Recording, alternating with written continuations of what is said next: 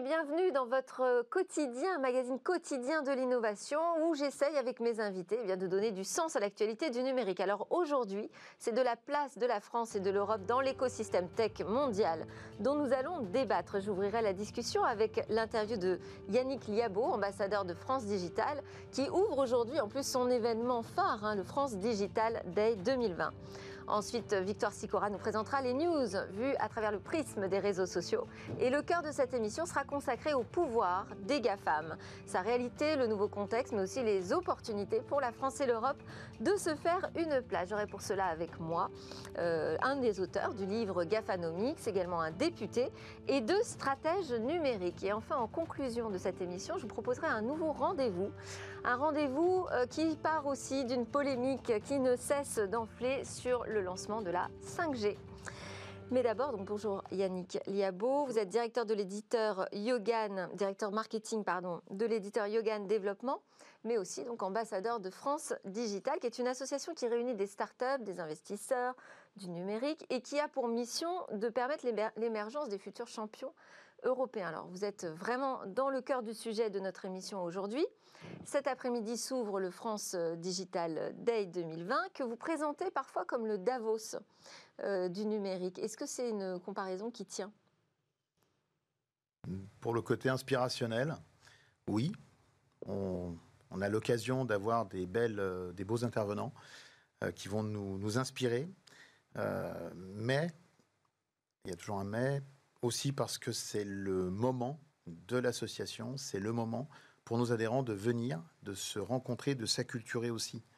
Donc euh, les échanges, les, comparaisons, les thématiques que l'on va développer autour des talents, autour euh, de tout ce qui impact, euh, doivent amener des, clés pour que les fondateurs, nos membres, mettent en application au sein de leur business des démarches plus impact, plutôt que forcément être orienté pour ne faire que, que de l'activité d'impact. Alors oui, justement, ça c'est une des thématiques de la huitième édition, alternative. Donc travailler sur l'impact du numérique. Mm. On est en train là de, basculer au niveau culturel des startups. Elle se pose davantage de questions sur l'impact, les enjeux de ce qu'elles produisent. J'ai connu 2000. En 2000, on s'était dit qu'on allait changer le monde. Je, je pense que nous avons échoué. On a simplement répliqué les usages du réel dans le virtuel. On va lire sa presse, on va faire ces choses-là. Aujourd'hui, avec le Covid, on a un vrai élément déclencheur où on va prendre conscience que là maintenant, il faut vraiment le changer. Et le mur qui est face à nous, le mur d'ennui, d'ennui, euh, réclame des talents, donc des gens formés, et va réclamer aussi un nouvel état d'esprit. Ça ne veut pas dire de remettre en question pardon, le business, ça veut simplement dire qu'avec des méthodes que l'on détaille dans Alternative ou dans Impact, une autre publication que des publications qu'on fait assez souvent, eh bien, on va donner des, clés de compréhension, mais surtout de l'application. En tant qu'ambassadeur, je suis plutôt proche du terrain. Et franchement, dans les discussions avec les ambassadeurs, entre les ambassadeurs et avec les, euh, les start-upers, qui sont en création ou à d'autres stades, euh, le, problème n'est. Les problèmes macro, on en est conscient, mais on ne sait pas forcément comment l'appliquer sur le terrain. Donc on est là pour ça. Alors il y a quand même euh, certains acteurs qui ont changé notre euh, mmh. monde et notre société, hein, les GAFA, dont on va parler tout à l'heure dans notre débat. Est-ce que vous voyez, vous, au sein de votre écosystème euh, France Digital, déjà, un vivier de futurs champions? Des licornes. J'en parlais d'ailleurs. On a, quand même des licornes en France. Oui, on a des licornes. Mais on a 10 licornes, il y en a 400 dans le monde. Bon. la vraie question, c'est est-ce que culturellement, on est prêt à basculer pour changer nos modes de fonctionnement? Sans cela, on ne va pas forcément euh, se retrouver avec des champions de la tech tels que définis qui doit, Qui doit changer? À quel niveau de la société? Alors, avec FD, avec France Digital, pardon, ce que l'on fait, c'est que non seulement on permet à la communauté de s'acculturer par les rencontres, même nous, les ambassadeurs, lorsqu'on a les sociétés euh, en ligne, mais aussi euh, peut-être se dire que euh, le modèle GAFAM en soi n'est tout simplement pas réplicable. Et peut-être qu'il faut imaginer des grandes structures qui soient complètement différentes. Qui aurait imaginé, avant le Covid, que Doctolib allait exploser? Personne. Parce qu'on voyait un ensemble d'ennuis administratifs. Le Covid a permis de balayer tout ça. On a poussé les murs Et c'est ce que nous essayons de faire pour faire comprendre aux politiques et même à notre environnement. Euh, régulièrement, euh, dans le, je vais dire, de tout public, on pose la question de la raison d'être des startups parce qu'ils voient passer des montants, beaucoup d'argent, à l'échelle euh, même de la France. Et il y a tout ce qui est derrière. Avec cet argent, qu'est-ce qu'on fait? Donc, on est en train, je pense, de repartir. Il y a un Américain qui a écrit un bouquin, on va encore s'inspirer d'eux, mais lui disait arrêtez de parler du quoi, du comment, mais partez du pourquoi. Euh, ça y est, je pense que là, on a pris un, choc, on a pris une baffe, et on s'est dit, ah, le pourquoi. Maintenant, est-ce que cette baffe est assez forte pour que l'on change? C'est la question que je me pose. Alors, France euh, Digital représente aussi cet écosystème start-up français euh, auprès des institutions publiques. quelles sont vos requêtes? Et, également, quel rôle peuvent jouer les grands groupes qui sont aussi potentiellement des investisseurs hein, C'est nos partenaires. Dans les amis de France Digital, il y a quelques groupes euh, importants euh, qui ont une activité eux-mêmes d'investissement. S'ils ont cette activité, c'est pour leur permettre de toucher du doigt la réalité des startups. Il y a le lifestyle, il y a le, côté euh, bling bling, tiens, les startups et tout. Mais derrière, la, réalité, c'est une approche. Il paraît qu'on est en train d'enlever les billards dans les locaux des startups. Mais ça, c'était un stéréotype. Mm. Euh, en 2000, pour ma part, il y avait des boîtes comme ça, mais ont très vite cessé leur activité. Dans les faits, il y a, on bosse énormément. C'est un, c'est un, on sourit beaucoup, mais derrière, il y a énormément de boulot et peu d'heures de sommeil. alors, quel rôle peuvent jouer euh, les grands groupes et les institutions publiques? Changer l'environnement et être plus compréhensif des besoins des startups qui amènent des nouvelles idées. Parce que euh, je peux citer peut-être quelques startups pour donner quelques exemples, mais rapidement. Euh, je pense notamment à une startup de, de, la Technopole de l'Arbois à, Aix-en-Provence. Il y a 110 startups dans la clean tech. C'est des boîtes, vous en avez reçu, je crois que vous avez reçu Ombrea, euh, qui développent des choses, mais c'est un peu compliqué. Par exemple, je pense à Biopooltech. C'est des piscines avec un système de biomimétisme.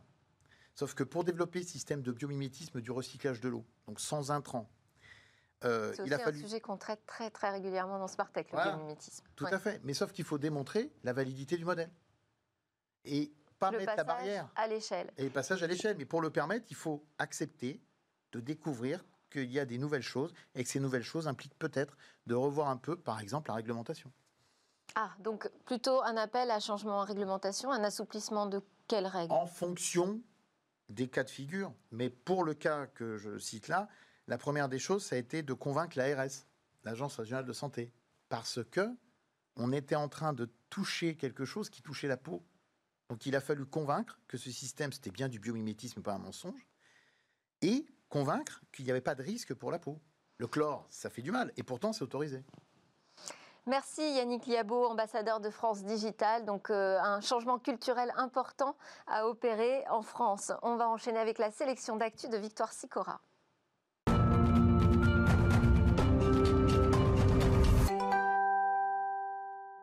Bonjour Victoire, quels sont les postes qui ont retenu votre attention aujourd'hui? Alors, on va commencer avec un bug qui a enchanté la twittosphère. Partout en Europe, les internautes se sont réjouis de pouvoir recharger leur voiture électrique avec les superchargeurs Tesla des superchargeurs accessibles à tous. Alors, bug ou coup de pub, c'est pas vraiment dans l'habitude de Tesla hein, de faire des cadeaux à ses concurrents. Alors, du coup, on penche plutôt du côté du bug informatique. On se doute que Tesla va essayer hein, de résoudre ce bug dans les meilleurs délais. Mais en attendant, les conducteurs en profitent et ils l'ont fait savoir sur Twitter. Regardez, ce conducteur s'est filmé en train de recharger sa Zoé sur un superchargeur V3 de chez Tesla. Pas de badge, pas de frein à l'accès, c'est carrément insolite. D'autres ont expliqué avec excitation avoir pu recharger en 20 minutes la batterie de leur voiture pour une autonomie de 400 km. Pour l'instant, Tesla s'est très peu exprimé sur le sujet. Les équipes ont simplement expliqué qu'elles étaient en pleine investigation. C'est pas Noël pourtant. Pas encore. le tweet du jour. C'est un tweet de OnePlus USA. Je vous le lis. Hey, rendez-les-nous. Et ils font bien sûr référence aux demi-écouteurs saisis à l'aéroport JFK de New York. Les douanes américaines ont fièrement annoncé avoir empêché ces contrefaçons d'AirPods en provenance de Hong Kong de franchir le sol américain. Sauf que manque de chance, bah, c'était pas du tout des contrefaçons, mais des OnePlus Buds. 2000 OnePlus Buds ont donc été saisis pour une valeur totale de 398 000 dollars. Ce qu'on en retient, eh bien que que le design des AirPods a été copié à outrance et que ça crée des situations plutôt cocasses. Un hashtag à retenir. C'est le hashtag moratoire 5G, un hashtag massivement repris après qu'une soixantaine d'élus aient exigé un moratoire sur la 5G. On retrouve hein, notamment les maires des grandes villes françaises comme Bordeaux, Lyon, Marseille ou encore Strasbourg. Alors si tout est parti d'une tribune publiée dans le journal du dimanche, ce sont finalement les réseaux sociaux qui ont fait gonfler ce mouvement. Pour eux, ce qui coince avec la 5G, c'est son impact écologique et environnemental versus son utilité réelle. Un sujet qui mérite à leurs yeux une consultation publique et moins de précipitation du côté du gouvernement. Hier, Emmanuel Macron n'a pas hésité à parler d'amiche et de retour aux lampes à huile pour qualifier les détracteurs de la 5G. Un sujet qui mérite un nouveau rendez-vous dans Smart Tech aussi. et euh, on va terminer avec une découverte scientifique qui a fait beaucoup de bruit sur Twitter aussi. Oui, Twitter s'est enflammé après que des scientifiques aient annoncé des possibles traces de vie dans l'atmosphère de Vénus. C'est plus précisément un gaz, hein, la Folsfine, pardon, qui a alerté tous les radars. Un gaz qui, sur Terre, est produit par des sources organiques comme des bactéries. Ce sont des télescopes qui sont situés à Hawaï et au Chili qui ont réussi à détecter ce gaz. Les chercheurs sont plutôt enthousiastes, hein, à l'image des internautes qui font déjà des plans sur la comète après les nombreux voyages sur Mars. Vénus pourrait finalement voler la vedette à la planète rouge. Pourtant, on est encore loin hein, d'avoir prouvé qu'il y avait de la vie sur Vénus pour l'instant. Merci Victoire. Yannick Liabo, est-ce qu'il y a une actu qui a retenu votre attention, vous, ces derniers jours? Oui, euh, c'était ce matin, j'ai entendu euh, Doctolib et on parlait déjà de la baisse de l'utilisation de Doctolib euh, chez un de vos confrères. Et et je me dis que maintenant que l'on a démontré le modèle, donc le besoin, enfin l'utilisation du numérique est pertinente, à chaque fois qu'on va pour avoir la prise de rendez-vous, mais aussi pour la téléconsultation. Hein. Exactement. Exactement, un million de, téléconsultations en, avril. Il y a eu une petite baisse. Euh, maintenant que c'est mis en place, je trouve que c'est assez rigolo parce que ça démontre, à partir du moment où on va commencer à regarder, à observer, tiens, ils ont une petite baisse et autres, bah, ça y est, on est pertinent, on fait partie de la société. Merci beaucoup Victoire Sicora pour ces news. Merci Yannick Liabo d'être passé par le plateau de Smartech, ambassadeur de France Digital. C'est l'heure de notre débat sur le pouvoir des GAFA.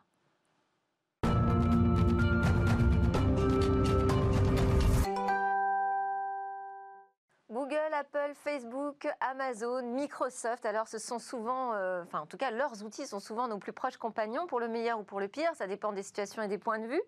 Mais sont-ils si puissants qu'on le dit? Quels sont leurs réels pouvoirs sur nos usages, sur nos vies, sur la société, sur nos politiques aussi? Alors c'est ce que nous allons essayer de comprendre avec Benoît Thiolin, entrepreneur et ancien président du Conseil national du numérique, personnalité qualifiée au Conseil économique, social et environnemental dans le domaine économique. Également François Druel, auteur, consultant et enseignant à Polytech Angers. Bonjour.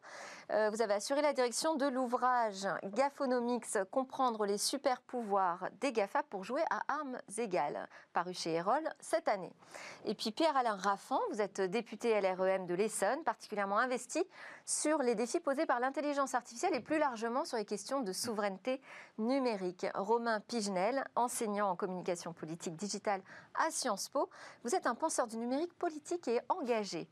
Alors je vais commencer avec Benoît Thiolin. En 2019, vous avez été rapporteur d'un avis euh, pour une politique de souveraineté européenne du numérique. Moi, j'aimerais savoir déjà ce que recouvre ce terme de souveraineté. Qu'est-ce qu'on met derrière? Parce qu'on en parle quand même à tort et à travers en ce moment. C'est une bonne question. Euh, je dirais tout simplement le fait que euh, aujourd'hui, euh, nos vies, qu'elles soient individuelles, professionnelles, nos environnements politiques, économiques, passent tous par une dose absolument infinie de digital. Et sur ces plateformes, ces entreprises qui gouvernent une grande partie de nos vies, eh il n'y en a aucune, quasiment aucune, euh, qui ne soit euh, française ou européenne. Et donc c'est devenu un problème. Euh, on l'a vu et on s'est posé des questions. On a presque découvert d'ailleurs à l'occasion du Covid que tout d'un coup, les supply chains, le fait que tout d'un coup, sur une filière, on maîtrise qu'une part extrêmement faible au fond de la capacité de production, qu'on réalise que tout d'un coup on est dépendant de la Chine ou d'autres pays, eh bien ces questions qu'on a découvertes de manière assez crue au moment du Covid, au fond, ça fait des années qu'elle se pose en matière de digital et que lorsqu'un État, lorsqu'une entreprise euh, veut avoir euh, une information, euh, cherche au fond à, connaître et à mettre en place une stratégie sur ces sujets-là, eh bien, elle prend conscience qu'au fond, pour l'essentiel, elle n'a aucune maîtrise de cet environnement-là. Et donc, vu la place que le digital a prise, et plus encore celle qu'il va prendre dans les années qui viennent, euh, le fait d'être à ce point, d'avoir à ce point déserté cet environnement devient un problème qui est tout aussi bien d'ailleurs politique euh, que, que économique. Voilà. Et donc les questions de souveraineté, au fond, c'est se dire, de maîtrise. C'est au fond se dire qu'on ne peut pas à ce point dépendre d'un point de vue économique, d'un point de vue social et politique,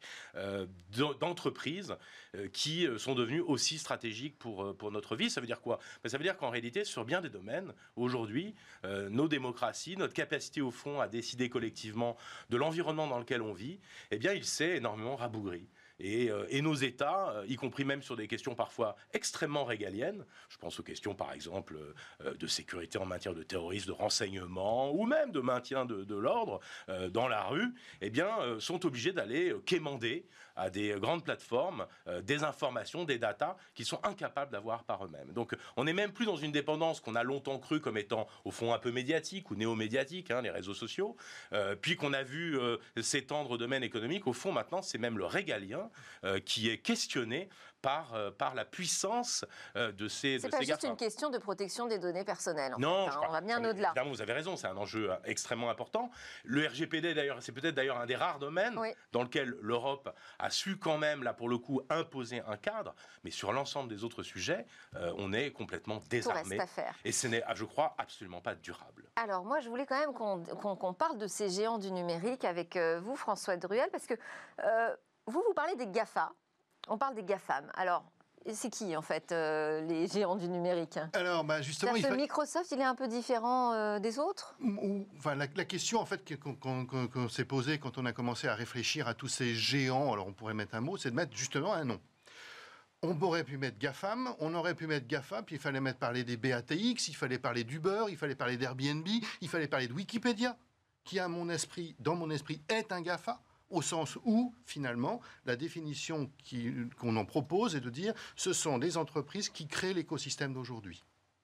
Et ces entreprises qui créent l'écosystème d'aujourd'hui, il fallait y mettre un nom. On a mis GAFA parce que c'est le plus connu, et il y en a plein d'autres. Parce que si je mets Uber derrière, c'est le GAFAMU, puis si je mets, euh, je ne sais pas quoi, euh, tiens, euh, WordPress, typiquement. WordPress, que personne, peu de gens connaissent quand on ne fait pas un site web, mais en fait, c'est un GAFA, c'est le moteur à fabriquer les sites web. Il fait partie des GAFA, il change l'économie. Et qu'est-ce que c'est qu'un GAFA? C'est une entreprise qui, pour le dire très simplement, va aller chercher à passer du contrôle de la rareté à l'organisation de l'abondance. Alors, on va s'intéresser aux plus grands. Hein, on, va, on, va, prendre les GAFAM. Oui, si vous voulez. Euh, vous mettez en lumière dans, dans le livre sept super pouvoirs. Oui. Vous pouvez nous les rappeler alors, il y, en a, quelques. Les super pouvoirs, c'est euh, ce bouquin. Il faudrait commencer par rappeler que l'objectif du livre n'est pas de critiquer ou comprendre les GAFAM ou les GAFA. L'objectif est de chercher à comprendre en quoi c'est un système économique et en quoi ils font l'industrie d'aujourd'hui ou l'industrie de demain. Et donc, les super pouvoirs, c'est simplement des méthodes qu'ils utilisent et on a cherché à, les, théoriser en toute modestie, mais à les théoriser suffisamment pour les réapproprier. Alors, à voir si c'est un modèle, justement, qu'on doit euh, reproduire. Ah ben, Mais dans ces super pouvoirs, alors, qu'est-ce qu'on trouve? Bah, Par exemple, on va trouver... On n'a pas, nous, alors, visiblement. on va trouver, par exemple, ce que j'appelle l'intimité numérique, et, dont vous venez de parler en réalité. L'intimité numérique, c'est que le paradoxe des GAFA, c'est que ce sont des, des, des multinationales présentes partout, y compris dans tous les téléphones. C'est-à-dire que si j'arrive à être présent dans tous les téléphones de tous mes clients, pour mes clients, je suis très intime. J'arrive à développer une relation d'intimité. L'intimité numérique est un des premiers super pouvoirs des GAFA. Ils me connaissent, je les connais mieux que euh, j'ai plus de proximité avec que d'autres entreprises. On pourrait toutes les citer. Euh, vous avez parlé de, de souveraineté numérique et d'accès aux données. On pourrait faire le parallèle avec les banques, par exemple. Les banques nationales, internationales, qui sont toutes internationales aujourd'hui, qui mettent de l'argent dans tous les pays, en fait, nous connaissent, nous, beaucoup plus intimement que n'importe quelle euh, Alors là, institution. Vous, nous sortez un peu du cadre. Hein, mais, euh. on va justement, deuxième règle des GAFA, faire des pas de côté, sortir du cadre, ne pas avoir de métier. Et deuxième règle importante, si je mets au centre de mes préoccupations non pas le produit ou le savoir-faire, mais le client, alors je deviens légitime par l'expérience que je propose, quitte à sortir du métier. Jeff Bezos, qui est le créateur euh, d'Amazon, dit en réalité, si j'ai besoin de sortir du métier, c'est pas grave, je l'apprendrai. C'est ce qui explique que je prends un exemple très simple. Apple, par exemple, va, est en train de se lancer sur les cartes de crédit. Ils vont lancer. Euh, bon, tout le monde a entendu parler de ça, ça fait un buzz pas possible. Alors évidemment, si on analyse ça avec les lunettes de l'ancienne économie, on dit c'est pas leur métier. Mais en réalité, eux, ils analysent ça avec leurs lunettes à eux, qui est la lunette de l'expérience. Donner une expérience identique ou une expérience comparable dans un domaine différent, quitte à l'apprendre. Partir de l'usage. Non, partir du client partir du client. Euh, Pierre-Alain Raffan, vous, vous avez récemment publié Intelligence artificielle et démocratie chez euh, Librinova. Est-ce que vous pensez que ces géants-là, ils mettent en danger notre démocratie? Oui. Ah. Oui. La réponse est, assez très claire. sérieux. Euh, et, pour revenir à, la définition de souveraineté, c'est que une définition qui est assez simple, que j'utilise souvent, c'est le fait d'avoir le choix. Et très souvent, que ce soit dans les outils ou même parfois dans la manière de s'informer, on n'a pas le choix. Euh, un exemple, on a l'impression de l'avoir, en tout cas. On a l'impression. Euh, mais ce choix-là, en fait, est piloté par des oligopoles. Hein. Vous l'avez rappelé, les GAFAM, BATX, les NATU, euh, selon les, définitions. mais ce qu'il faut rappeler, c'est qu'il y a, à notre sens, deux dangers, deux grands dangers. Le premier, c'est la manière dont on s'informe. il faut savoir, et quand on rentre dans la logique de ces GAFA, c'est des ils aspirent toutes les données possibles et inimaginables. Euh, il y a en moyenne, alors c'est Gartner qui l'a défini euh, l'année dernière, on a en moyenne maintenant 6 objets connectés par personne. Hein. Le, téléphone, les montres, il y a des habits connectés, les voitures. encore plus élevé, j'en étais à 11. Les, les enceintes, voilà. Donc les euh, box. voilà. Eh ben, en fait, tout ça, c'est aspiré par des grandes bases de données, très très bien structurées. Hein, et ça arrive dans ce qu'on appelle les data brokers. Hein. Il y en a un qui est bien connu, c'est Cambridge Analytica, c'est-à-dire qu'ils arrivent à avoir des données sur 95% de la population française. Ils ont jusqu'à 5000 données par personne. C'est-à-dire vos habitudes de consommation, vos critères physiques, vos préférences sexuelles, religieuses. Et on se dit, mais pourquoi euh, des entreprises ont besoin de tout ça? Bah, Pour mieux vous connaître et mieux vous vendre des produits. C'est comme ça qu'on a des suggestions un peu partout euh, euh, sur Internet, des notifications. Alors si ça s'arrête sur de la vente de produits, c'est peut-être pas si grave. Ça, c'est dire l'aspect, c'est l'aspect business. Hein, Absolument. Il y a de la tech for euh, cash, la tech for good pour l'Europe, il y a de la, tech for control de l'autre côté de, la planète. Mais une fois qu'on a ces informations aussi, ça permet aussi de vous démontrer dans vos réseaux sociaux, même dans les moteurs de recherche, bah, c'est ce qui permet de prioriser les données et de vous montrer que ce qu'on a envie de vous montrer.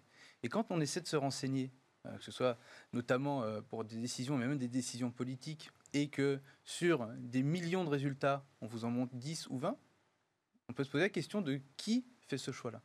Ça, c'est vraiment. Est-ce que vous pensez qu'il y a des, justement des dessins noirs, euh, que ces GAFAM peuvent être les grands méchants? C'est ce qu'on appelle les, dark patterns. Donc, ils, ils, le font. Et en fait, ils insufflent leur logique.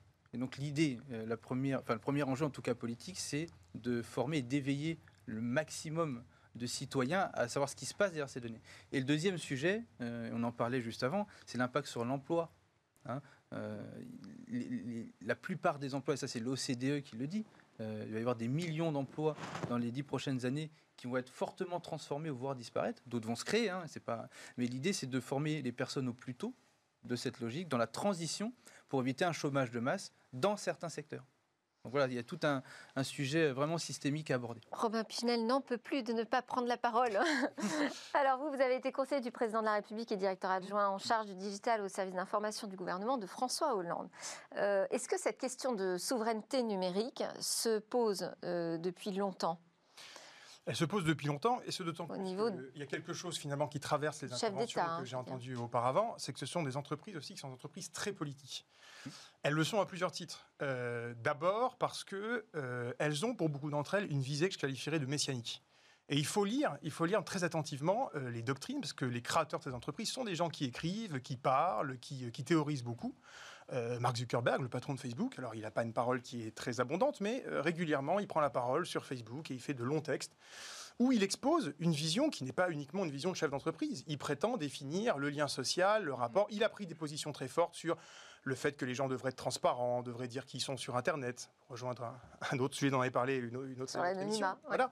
Euh, donc ce sont des entreprises très politiques et qui euh, ont pour certaines d'entre elles, alors c'est pas toujours euh, dit aussi clairement, une volonté de changer le monde, changer les rapports sociaux, changer le travail. on parlait de Tesla, voilà, on sait la personnalité du patron de Tesla. Donc elles ont déjà cette chose qui est différencie. Elles sont aussi très politiques parce qu'elles sont, en fait, on parle d'entreprises, mais elles sont adossées systématiquement à deux, quasiment, États souverains puisque toutes les entreprises dont on parle, globalement, elles remontent aux États-Unis ou à la Chine. Euh, et il ne faut pas être naïf. Euh, là, on est dans des logiques qui sont anciennes, de complexes, on pourrait dire. Alors avant, on parlait de complexes militaro-industriels. Là, c'est quasiment un complexe, je dirais, euh, numérico-industriel. Et quand on regarde, par exemple, la gouvernance des entreprises, pour les Facebook, les Twitter, etc., vous avez une grande perméabilité entre l'administration américaine, la direction de ces entreprises. Donc, elles sont à la fois politiques par leur visée, et par leur objectif. Qui est on a du mal à définir leur, vision politique quand on commence à poser cette question. et, juste pour, pour, finir, euh, je voudrais raconter une anecdote, parce que vous parliez de mes anciennes fonctions ministérielles qui m'ont beaucoup marqué, puisqu'on parle en ce moment d'attentats. Euh, quelques jours après les attentats, donc c'était vraiment euh, fin novembre 2015, début décembre 2016, Manuel Valls, avec tous les ministres régaliens, avait convoqué à Matignon les représentants de ces entreprises qui étaient jugés à ce moment-là comme étant euh, ayant une responsabilité dans ce qui s'était passé, pour diverses raisons, parce qu'à l'époque on disait beaucoup, et c'était vrai, que les djihadistes utilisaient les réseaux sociaux pour euh, endoctriner, que par ailleurs les, djihadistes aussi se cachaient derrière des fausses identités sur lesquelles à l'époque c'était plus compliqué d'avoir des remontées des réseaux sociaux. Et moi ce qui m'avait frappé pendant cette réunion, qui avait été assez glaciale, c'est combien on avait face à nous des personnes qui pourtant dans une situation de grande tension, on était quand même à un mois des attentats, et face au Premier ministre, au ministre de l'Intérieur et à quand même toute une, panacée de représentants de l'État, euh, étaient euh, dans une attitude, je dirais, de non-ouverture qui démontrait combien ils s'imaginaient en fait eux-mêmes comme, des contre-pouvoirs. Et, souvenons-nous d'ailleurs qu'il y a quelques années, ça avait fait gloser, je crois que c'est le Danemark, avait dit, mais on va nommer un, un cyber-ambassadeur auprès des GAFA. Et finalement, c'était de la provoque, mais de la provoque intéressante, parce mhm. qu'on est face à des entreprises, je pense, qui se, qui se pensent réellement comme étant, euh, par rapport à tout ce qu'on a dit, euh, pas des contre-pouvoirs, voire des, nouveaux pouvoirs alternatifs. Et, ce n'est pas une idée dingue au regard de ce qu'on a dit, c'est-à-dire le pouvoir sans, sans précédent qu'ils ont, comme disait Benoît Thiolin, sur toute la chaîne de production de valeur, et même jusqu'à l'industrie, maintenant, je dirais, hardware. Ah, est-ce qu'ils sont si solides quand même Parce qu'on on a, on a évoqué la Chine, on a des nouvelles forces en présence qui arrivent. Est-ce que ce n'est pas un signe de début de fragilité du modèle des GAFAM américains, en fait Oui et non. En fait, euh, je voudrais rebondir sur ce que vient de dire euh, mon, voisin. Oui, François euh, Je pense que c'est pas si nouveau que ça que les entrepreneurs aient des visions du monde. Ce qui est nouveau, c'est que les GAFA en font un des, un des, des leviers importants de, j'allais dire, de marketing. D'accord? Tout à l'heure, je, je, je, je, on parlait de Ford. Henry Ford a une vision du monde elle est assez peu fréquentable. Hein. Il suffit de regarder dans sa biographie personnelle. Il est euh, paternaliste, réactionnaire, euh, pas pro-nazi, mais pas loin. D'accord? Et c'est sa vision du monde. Il y a eu plein de visions du monde comme ça. Il y en a certaines qui sont beaucoup plus rigolotes euh, ou beaucoup plus sympathiques à la façon de Jean-Baptiste Godin ou de Marguerite Boursicot. D'accord? Mais ces visions du monde, les entrepreneurs les ont depuis très très très longtemps. Simplement, ils les gardaient pour eux et simplement la deuxième chose, c'est qu'il les diffusait. Il n'y avait pas de moyens de diffusion aussi énormes qu'aujourd'hui. Comme on est aujourd'hui dans une société de l'adhésion et de la compréhension, les GAFA utilisent cette vision du monde pour, j'allais dire, comme une sorte de levier marketing pour adhérer à, leur service. Alors, si vous permettez une petite objection quand même, euh, les, idées de Ford sont pas idéologie, enfin l'idéologie de Ford n'est pas incarnée à ce point dans la voiture Ford. Alors que quand Mark Zuckerberg, par exemple, dit je suis, euh, j'irai contre le pseudonymat et donc je vais mm. éliminer tous les comptes Facebook qui ne sont pas liés à des vrais individus, on voit qu'il y a quand même un lien, il me semble, beaucoup plus fort entre la visée idéologique et la capacité justement à, façonner la réalité et le lien social. C'est vrai qu'on est, c'est vrai qu'on est tenté quand même, et d'ailleurs ça revient régulièrement, hein, euh, de comparer ces multinationales du numérique avec euh, le cas de grandes multinationales, que ce soit dans le champ du pétrole, de l'automobile, vous parliez euh, de Ford, on a pu parler de Rockefeller, tout simplement parce qu'il y a le débat d'ailleurs, il faut le rappeler, y compris aux États-Unis en ce moment, même de manière plus prégnante qu'ici, sur leur possible démantèlement, et en reprenant encore une fois des époques où il y a eu une domination économique qui ressemble à celle-là. Mais je crois qu'elle est bien pire et qu'elle est de nature extrêmement différente. Certes, on a connu des grands entrepreneurs qui avaient une vision au fond de la société. Ford avait une vision de l'économie et du coup aussi de la société. Mais Ford en réalité ne menaçait pas l'existence des États. Ford avait simplement, ou Rockefeller, dans leur domaine, une domination économique qui tendait au fond au monopole. Alors qu'en réalité, avec les GAFA, avec les grandes plateformes, on est évidemment dans une situation pour l'essentiel de monopole. Euh, ils sont tous euh, dominants, ils ont quasiment aucun concurrent. Comme vous le disiez tout à l'heure, nous n'avons pas de choix. Mais ça va beaucoup plus loin en réalité. Si, justement, moi je voudrais quand même qu'on parle un peu de la Chine parce que c'est un nouveau concurrent, c'est un contre-pouvoir. Je sais bien, on fantasme beaucoup. Je dis pas qu'il n'y a rien, mais enfin, la Chine, d'abord, c'est un cas un peu particulier. La Chine, et d'ailleurs, qui doit nous donner une certaine leçon. qui, les Chinois, ils ont construit une grande muraille parce que c'était pas comme ça il y a 20 ans. Il y a 20 ans, euh, Facebook, euh, les, débuts des plateformes, euh, les grands GAFA qu'on n'appelait pas encore comme ça, ils ont débarqué en Chine. Puis au d'un moment, les Chinois ont vu que ça grossissait, ont compris comme les autres, que le numérique devenait essentiel. Ils ont construit une grande muraille numérique, ils ont tout fermé, à peu près, et ils ont développé leur propre écosystème. Bon. Mais enfin, pour l'instant, les écosystèmes, on les voit assez peu débarquer ici. Moi, je voudrais revenir sur l'histoire des États. Ah, quand même, globalement, vous en avez combien? Vous avez WeChat, vous achetez sur AliExpress, peut-être un petit peu. Oui, non, mais c'est en fait TikTok. et TikTok. Il y a TikTok et il y a, la Chine qui a Alibaba. dans nos startups françaises. exactement, Alibaba a lancé un programme euh, qui vise les TPE, PME européennes, hein, parce qu'ils ont mmh. compris qu'on n'était pas forcément les plus matures dans ce mmh. qu'on appelle la plateformisation, c'est-à-dire le commerce en ligne pour nos produits. Donc ils se disent, ben, nous, on peut tout prendre en charge, ne vous inquiétez pas, ça va bien se passer. Mais pendant ce temps-là, le transfert de valeur ira en Chine. Ou ira de l'autre côté de la planète, euh, c'est d'autres marketplaces. Donc il y a un vrai sujet d'emprise de ces deux continents euh, sur l'Europe. Qui peut, qui peut être justement une carte à jouer pour, la, euh, pour euh, la France pose, Oui, c'est ça la question que je me pose en, écoutant ces, arguments. C'est une question que je me suis posée. Hein. C'est finalement, est-ce que ça a du sens de, faire des, de refaire des frontières numériques? Est-ce que ça a du sens d'aller mettre partout des frontières numériques? Je ne sais pas si ça a du sens. Alors, je, je n'apporte pas de, de réponse. Mais je me pose la question de savoir mm. si ça a un sens d'aller mettre du, de la. Est-ce que ce sont des, frontières ou les moyens de, créer aussi notre offre, notre offre, offre numérique Je crois qu'on peut pas, on peut pas raisonnablement dans une démocratie et dans un modèle euh, social libéral euh, européen euh, regretter de ne pas construire une muraille de Chine et de balkaniser le web et au fond de mettre. Bon, il faut voir quel est le modèle chinois. D'ailleurs, c'est aussi une limite sûrement à l'extension elle-même des Gafa chinois. C'est qu'en réalité, personne n'a envie d'être chinois et que autant on peut admirer, on peut parfois être fasciné par le modèle américain, autant très honnêtement, il n'y a pas grand monde qui a envie euh, d'importer euh, chez lui euh, le modèle politique et économique chinois. Mais moi, je reviens sur l'histoire de, concurrence des GAFA. Je pense que les GAFA aujourd'hui sont dans une position où ils sont en train de prendre pied dans des domaines qui sont des domaines régaliens. Et c'est très différent avec Rockefeller ou avec Ford, où on était simplement dans une situation de monopole dans un secteur économique. Quand vous lisez, et Romain Pigenal a tout à fait raison, moi je me souviens très bien du, livre d'Eric Schmidt qui a dirigé Google, Eric Schmidt le dit, il dit en réalité l'enjeu c'est la constitution d'un énorme système d'information mondial ce système d'information mondial est devenu une infrastructure essentielle, comme en leur temps, les États ont organisé les routes, les grands services publics, dans lesquels ils n'étaient pas forcément des opérateurs directs, mais dans lesquels quand même ils se mettaient d'accord sur l'organisation économique, sociale de leur territoire. Eh bien, ce système d'information aujourd'hui, il est construit par des entreprises privées qui sont adossées à l'État américain et qui gouvernent une part grandissante de nos Il y a cette puissance aussi. Je voudrais juste, euh, juste euh, je, vous, donnerai la parole à Romain Piget, mais il y a cette puissance qui fait que c'est tout l'écosystème, c'est-à-dire non seulement numérique, mais citoyen et politique qui avancent ensemble. Est-ce qu'en France, on n'a pas un problème avec les techs? Est-ce qu'en France, on n'est pas un petit peu technophobe euh, pour être capable de faire émerger des champions numériques? Déjà, on a une force, c'est qu'on a, on a une pensée critique du numérique. Alors, vous allez dire, c'est pas grand-chose, mais déjà, c'est important. et moi, je constate. Si on regarde l'application Stop Covid, si on regarde la 5G, aujourd'hui, nous, on est, euh, les Français ont plutôt envie de freiner. Il y a plusieurs choses. Bon, déjà, je pense qu'il y, y, a une erreur qui a été faite souvent, et j'espère on est en train de sortir, c'est d'essayer de copier avec des années de retard le GAFA. Les GAFA. Et on l'a fait sur tous les sujets. On se souvient de la catastrophe du cloud souverain. On se souvient, je ne nommerai personne, les tentatives de faire un contre Google. Voilà, je pense que c'est. Deux fois. deux fois. Deux fois. raison. Deux fois, on a essayé de concurrencer le search de Google. Le search. Ça, déjà, ça ne fonctionne pas.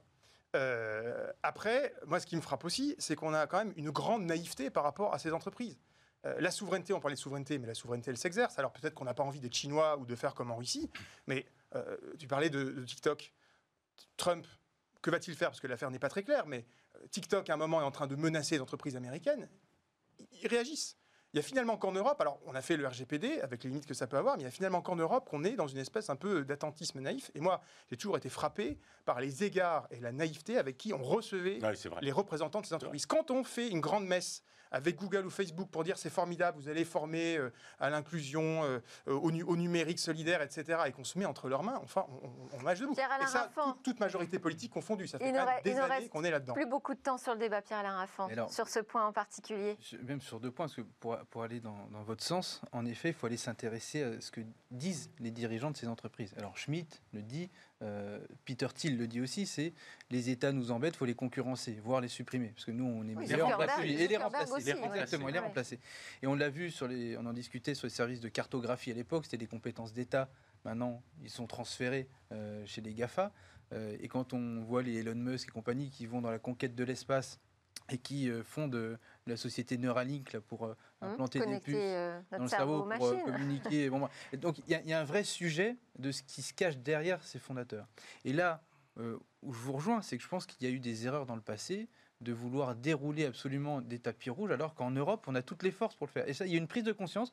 On part en retard, mais je pense qu'on on a une capacité à innover en Europe, qui, d'où la fuite de nos cerveaux, hein, parce que quand vous regardez la plupart des GAFA, mais ils viennent en France chercher les cerveaux, parce qu'il y, a un sujet euh, notamment financier hein, qu'on est en train de réguler par une nouvelle loi qu'on est en train de voter sur la programmation de la recherche. Mais dans tous les cas, euh, ils vont chercher nos compétences. Donc l'idée, c'est de pouvoir bah, les ramener ici, mais pas forcément les concurrencer en direct sur ce qu'ils ont fait, mais aller sur autre chose. Mm. On a des données de santé, on a euh, un territoire maritime sur l'écologie, la biodiversité. Oui, non, mais d'où la nécessité de les comprendre. Donc, il faut, il faut qu'on aille comprendre et qu'on choisisse aussi nos combats euh, pour exister dans, ce monde, mais on a vraiment des forces en Europe, et notamment, je répète, hein, santé et écologie, avec l'ensemble du, territoire qu'on a, je pense qu'on peut vraiment unir oui, mais alors, est-ce qu'on est suffisamment unis? Est-ce qu'on a vraiment envie d'y aller? Est-ce que l'écosystème est prêt quoi? Il y, a une faiblesse consubstantielle, pour rejoindre ce que disait mon voisin, euh, qui est leur force sur les consommateurs et la, puissance de, l'expérience utilisateur. Moi, ce qui me frappe, c'est que euh, je faisais à peu près les mêmes débats il y a 2-3 ans, à l'époque où avait éclaté Cambridge Analytica, et on nous expliquait qu'il va y avoir des grands mouvements, des engagements de Facebook, à l'époque des personnalités, à les dire sur Twitter, ma question, est-ce que là, ça y est, on est prêt, on est en ordre de marche? Moi, je pense que le maillon fort, c'est le consommateur. Et tant qu'il n'y aura pas un mouvement euh, massif de désengagement des consommateurs, dire, leur force restera parce qu'ils continueront à accumuler des données. Et donc, moi, j'avoue, je suis assez pessimiste par rapport à, euh, à l'évolution, plutôt la non-évolution euh, du, euh, du, du paysage et le fait qu'il reste malgré tout toujours en position. non, je suis désolée. On va, laisser le mot de la fin aux consommateurs, aux utilisateurs. Vraiment, les cartes euh, sont entre vos mains visiblement. Merci Benoît Thiolin, entrepreneur et ancien président du Conseil national du numérique. François Druel, co-auteur de Gafanomics, comprendre les super pouvoirs des GAFA pour jouer à armes égales, paru chez Erol. Pierre-Alain Raffan, député LREM de l'Essonne et Romain Pigenel, enseignant en communication politique digitale à Sciences Po. Juste après la pause, autre sujet polémique, la 5G.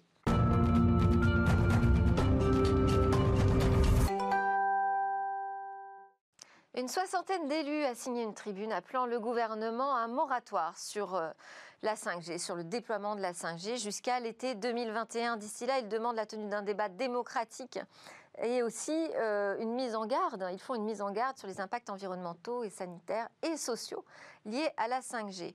Alors pour gagner en connaissance sur ce sujet, hein, qui fait quand même l'actualité euh, tous les jours et plutôt euh, de manière polémique, eh bien on a créé un rendez-vous dans Smartech avec vous, Stéphane Panetra, cofondateur et PDG de Artfy. Vous développez des outils de mesure qui permettent d'évaluer l'impact des ondes électromagnétiques des smartphones et vous participez activement aussi à tous les débats sur les normalisations et la qualité de la 5G. Bonjour. Bonjour. Alors pour démarrer, vous vouliez déjà nous resituer la 5G dans son contexte historique finalement, euh, qui euh, est intéressant dans la mesure où ça montre l'évolution des attentes sociétales. Effectivement. En fait, quand on regarde un petit peu dans le rétroviseur, avec euh, la première génération, le bebop, dans les années 80-90, où il fallait être à proximité d'une petite antenne dans la rue pour pouvoir passer un appel à quelqu'un à l'autre bout de la ville, qui était lui aussi à côté d'une autre antenne dans la rue, on a eu l'apparition de la 2G, le GSM, avec les premières transmissions numériques euh, de la voix et l'apparition progressivement euh, de la donnée avec les évolutions de la 2G. Les premiers mini-sites comme le WAP qui sont apparus. Et la 3G est arrivée apportant la transmission de l'image, la transmission des premières petites vidéos, la 4G est ensuite arrivée au début des années 2010, avec là cette fois-ci plus de live, plus de streaming, et finalement une convergence technologique vers le smartphone qui le rend complètement indispensable, sans véritablement d'alternative. Il devient vraiment un outil de notre vie quotidienne dont on peut plus se passer. Oui, c'est ça. Alors qu'avant, on pouvait se dire je téléphone ou je ne téléphone pas avec un appareil euh, portable. Euh, aujourd'hui, on ne peut plus se passer de son smartphone. Ça change énormément le niveau d'exigence du coup de la société à l'égard de ces appareils. Mm. Qu'est-ce que les industriels vont mettre en place pour répondre à ces nouvelles attentes? Alors effectivement, euh, à partir du moment où on constate que c'est un, instrument incontournable et indispensable dans le quotidien, qu'il est utilisé pour tout un tas d'applications de la vie courante, les attentes des utilisateurs montent un petit peu d'un cran euh, et se positionnent finalement sur euh, quelle garantie euh, nous proposez-vous, étant donné que vous ne nous offrez pas d'alternative. C'est assez logique en fait. Les réglementations évoluent en ce sens et les industriels doivent évoluer dans ce sens. Si on prend un exemple sur la 5G, il est clair que la façon de qualifier, de mesurer les smartphones doit évoluer pour tenir compte des conditions réelles d'émission de ces objets connectés euh, qui supportent cette nouvelle Il y a une prise de conscience aujourd'hui sur ces sujets de la part des industriels? Alors on voit que tout le monde ne va pas à la même vitesse sur cette prise de conscience, mais il y a des personnes un peu plus avant-gardistes qui finalement positionnent la responsabilité sociétale, qu'on appelle donc le RSE des entreprises, dans leur stratégie. En France en particulier, on a des opérateurs qui le font et qui du coup euh, vraiment veulent répondre santé, sécurité, environnement dans leur programme de développement. Euh, et ça, ça me paraît tout à fait cohérent est-ce qu'ils ont du coup euh, un poids euh, vis-à-vis des, fabricants de smartphones? Alors, à partir du moment où on euh, considère que, par exemple, pour un opérateur, ça devient quelque chose de stratégique, ça devient donc quelque part une spécification ou une demande auprès des providers de téléphones mobiles, des fournisseurs de téléphones mobiles, qui doivent respecter, par exemple, un certain nombre d'exigences pour garantir plus, tester plus, pour être sûr que les exigences sont bien respectées au niveau de l'attente que le public euh, demande. Alors, qu'est-ce qu'on doit changer avec l'arrivée de la 5G en matière d'exigences, de normes, de transparence? Alors, il faut faire, premièrement, évoluer les normes de mesure, en particulier des ondes, pour s'assurer qu'on mesure bien la 5G dans des conditions réelles d'émission, ce qui n'est pas possible avec les euh, techniques passées de mesure des ondes, en particulier sur la fameuse mesure sanitaire qu'on appelle le DAS, qui mesure l'absorption de l'énergie dans les tissus lorsqu'un objet rayonne à côté de son corps. Ça, on le mesure aujourd'hui. On le mesure, mais avec des limitations technologiques majeures qui ne permettent pas de mesurer dans des conditions réelles d'émission, euh, comme la 5G euh, le propose, avec des émissions multiples sur plusieurs antennes, plusieurs fréquences. Aujourd'hui, une nouvelle technique est effectivement euh, capable de le faire. C'est notre combat d'ailleurs chez Artfy hein, de, de, proposer cette solution aux industriels. Et par ailleurs, de à toutes les phases du cycle de vie d'un téléphone mobile. C'est-à-dire en amont, sur les chaînes de fabrication, et pendant l'utilisation Alors exactement, même encore plus en amont, en recherche et développement et en certification, ça s'était fait. Saviez-vous qu'il y a peut-être un mobile sur un million qui a la chance d'avoir été testé, en particulier sur le DAS euh, aujourd'hui Désormais, une nouvelle technologie française est capable d'adresser le test de tous les téléphones mobiles en conditions réelles d'émission, sur chaîne de fabrication, et dans le futur également après usage et en recyclage, pour faciliter finalement l'économie circulaire. Donc une des clés de la confiance euh, passerait par ces mesures et cette transparence auprès des utilisateurs qui aujourd'hui ont un niveau d'exigence élevé sur la qualité et sur la santé. Merci beaucoup Stéphane Panetra. on continuera à parler de la 5G évidemment, on va faire une sorte de compte à rebours hein, euh, du lancement. Je vous rappelle que vous êtes donc le PDG d'Artfy. Merci à tous d'avoir suivi ce Smart Tech qui était euh, très polémique euh, aujourd'hui. C'est presque la fin de cette émission. Vous avez euh, quatre jeunes pousses innovantes à découvrir dans le Lab Startup tout de suite. Et nous, on se retrouve dès demain pour de nouvelles discussions sur la tech.